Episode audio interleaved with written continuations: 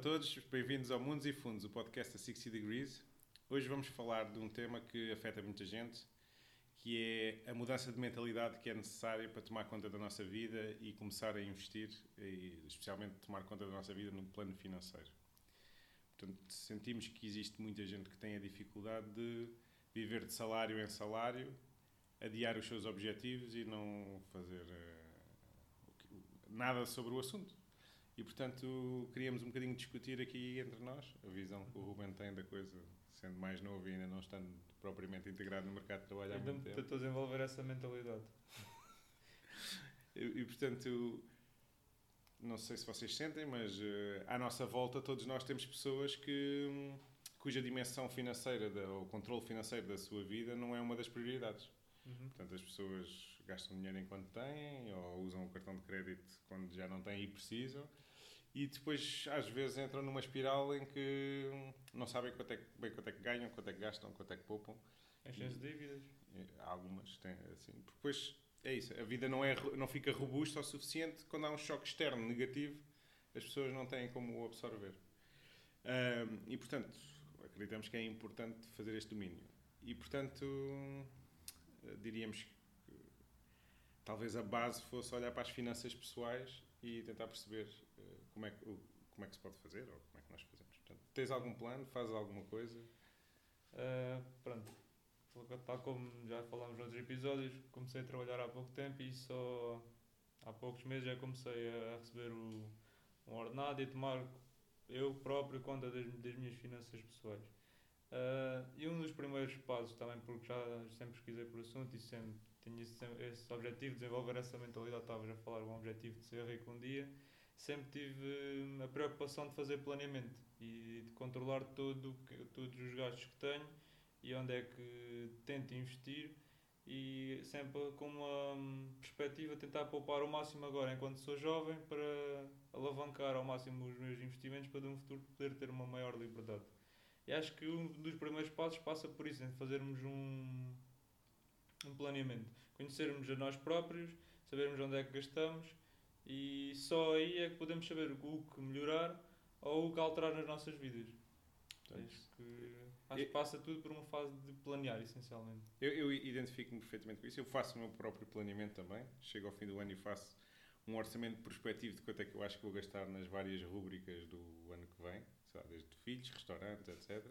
E depois vou, vou escrevendo tudo para perceber se estou a cumprir ou se me estou a desviar. Porque preciso saber quanto dinheiro é que eu preciso ganhar durante o ano para cumprir aquelas despesas que eu acho que vou ter.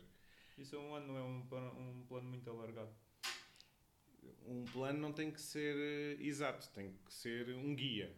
Ok. Depois surgem oportunidades, surgem outras despesas, surgem choques positivos ou choques negativos e uma pessoa vai se adaptando. Mas temos que perceber que género de desvios é que estamos a ter e de repente, se precisas de mais 10 mil euros do que tens de income num ano, tens que- a oportunidade de perceber isso cedo e fazer eh, ma- alguma coisa por isso, para, para tentar Ok. fechar esse gap o mais rapidamente possível.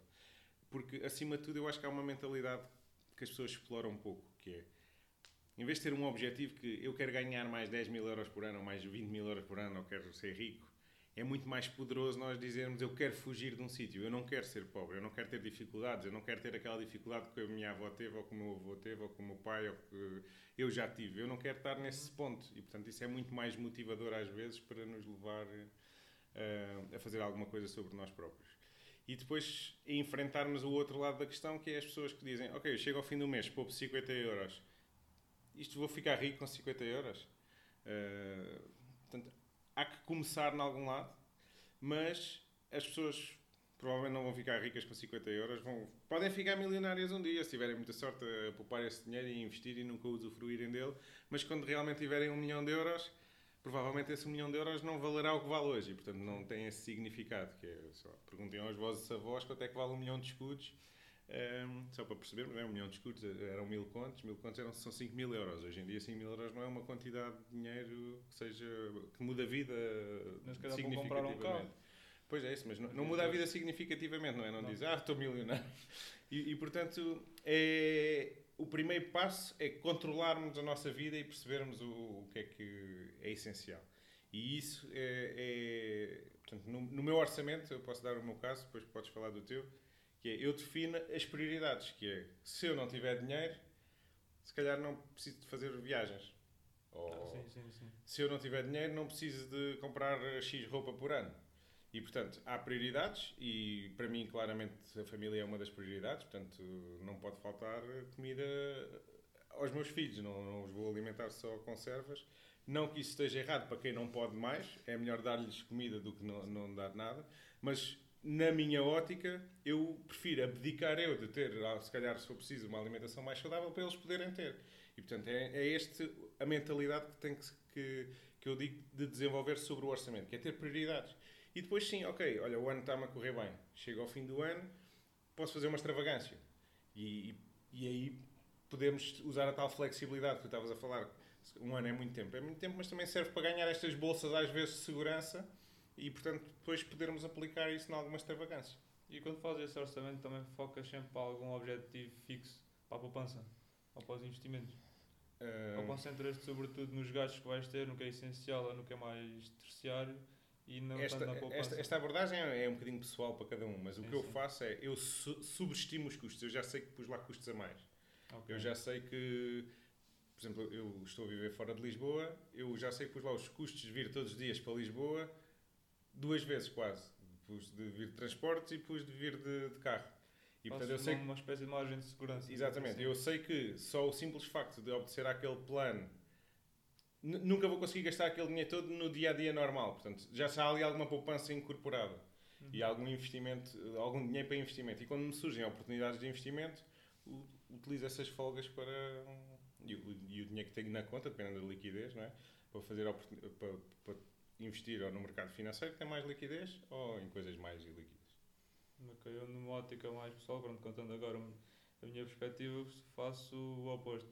Tipo, tento fi- manter fixos os custos, pronto, pri- priorizando a habitação e como não sou de Lisboa, tenho que pagar ah, a casa e a minha alimentação, vivo sozinho, esses são os custos fixos, tento mantê-los sempre constantes ao longo de todos os meses e depois defino um- uma pequena porcentagem que também tiro logo de parte assim que Pagas-te primeiro. Pago-me primeiro, lá está para a poupança. Tiro para uma conta à parte e fica destina-se a isso.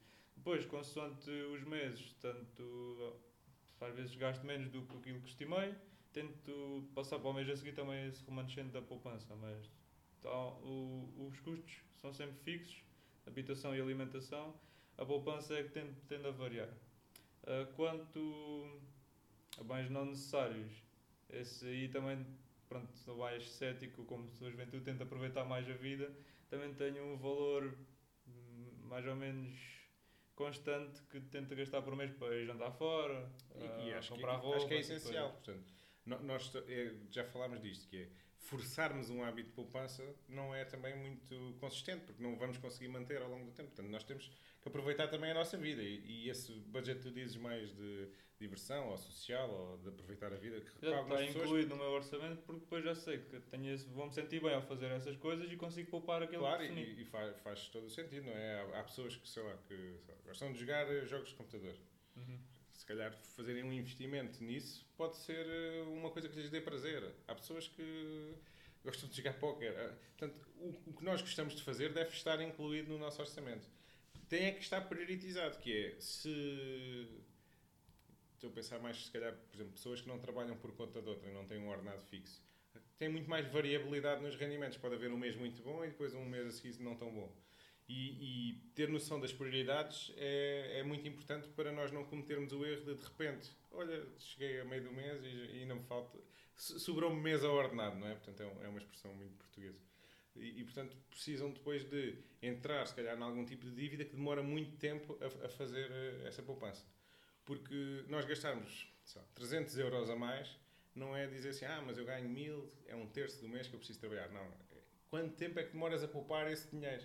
É, é muito mais tempo. E as pessoas às vezes usam o tempo como se fosse um recurso ilimitado, mas não é. Portanto, eh, é, é isso é que nós temos que fazer. O tempo tem que jogar a nosso favor e não contra nós.